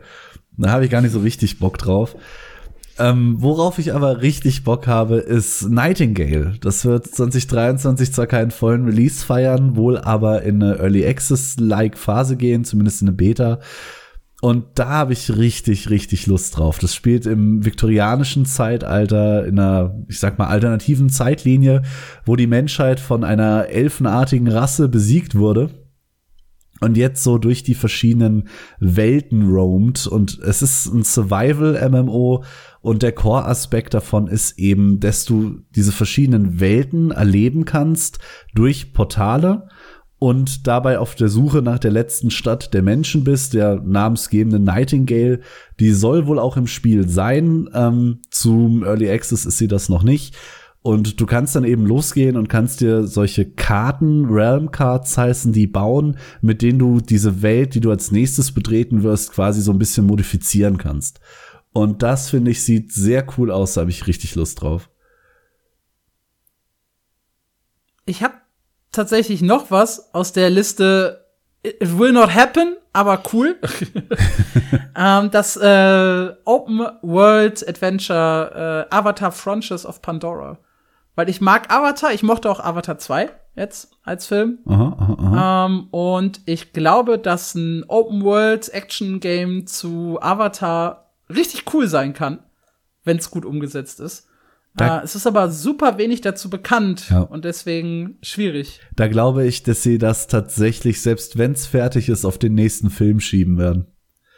Das wäre wahrscheinlich klug. Es wäre geil gewesen, es dieses Jahr dann zum Film fertig zu Genau, das haben sie eben nicht geschafft. Und ich glaube, wenn es nicht in den nächsten zwei Monaten spontan einfach da ist, haben sie diesen Hype gerade verpasst. Und ich glaube, dann wäre es schlauer, auf den nächsten Film zu warten. Es soll ja gar nicht so lange dauern, ne? Irgendwie drei, vier Jahre hat er sich vorgenommen. Ich glaube, ja. Ja, spannend. Vielleicht sprechen wir uns dann 2027 hier nochmal wieder und, und sprechen über das Avatar-Game. Aber es steht halt auf der offiziellen Liste für 2023 angekündigt. Ja. Mal schauen. Worauf ich mich noch freue, kommt jetzt auch schon sehr bald, ist äh, Forspoken. Das sah im Trailer schon sehr geil aus. Die Demo spielt sich okay, soll aber wohl nicht ähm, Bild fürs ganze Spiel sein, haben die Entwickler mittlerweile auch nochmal bestätigt. Ähm, da spielt man eine, ich glaube, sie ist 18-jährige Teenagerin in New York, die auf einmal irgendwie in eine andere Welt reinfällt und magische Kräfte hat und einen sprechenden Armreif, der auch magische Kräfte hat. alles ein bisschen. Ja, wer kennt's nicht? Ja. Alles ein bisschen wild. Ähm, was da aber richtig cool aussieht, äh, sind die ganzen Bewegungseffekte. Sie kann da wirklich mit Wasser und Erdmagie irgendwie halb durch diese Welt gleiten und surfen. Also ich glaube einfach, das Bewegen durch die Welt macht Spaß. Das Kampfsystem soll ein bisschen tiefer gehen. Da freue ich mich drauf. Ja, hast du noch was auf deiner Liste? Ich habe noch ein paar Sachen, also wenn, wenn oh, du okay. leer bist. bitte, bitte, go ahead.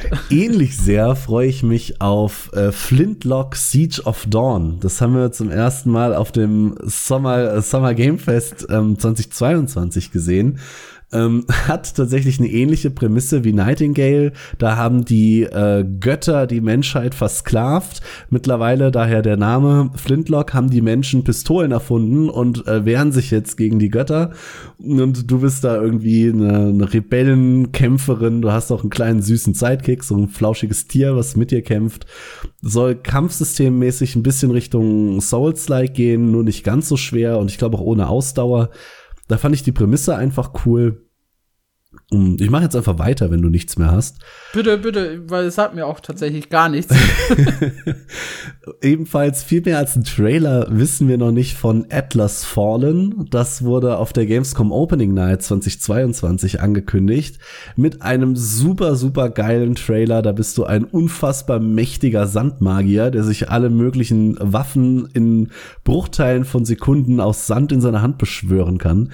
Ähm, viel mehr ist über das Spiel auch nicht bekannt. Es soll ein Action-Kampfsystem haben. Ähm, und tatsächlich soll auch ein Fokus von Atlas Fallen sein, dass man sich eben unfassbar mächtig fühlt. Und das soll im Kampf auch so rüberkommen. Also man wird gegen Gegner Horden antreten und die einfach gnadenlos platt machen und damit catcht man mich. So simpel bin ich. und ja, looten und leveln. Ne? Looten und leveln und Palworld oder Palworld. Ich weiß tatsächlich nicht, wie man das Echt, dieser, dieser, dieser Pokémon-like Shooter. Ja, ich, ich, ich, ich, ja, ich ja. weiß gar nicht, wie man das am besten beschreiben kann, aber es sieht aus wie Pokémon. Ich kann, ich kann es dir beschreiben. äh, ein Multiplayer Open World Survival Crafting Game where you can be a friend of a mysterious creature called Pal. Super. also der, der Trailer sieht aus, als würdest du Pikachu einem äh, Maschinengewehr in die Hand drücken. Das ist unfassbar wild und ich glaube auch, ähm, das wird, das wird richtig, richtig cool.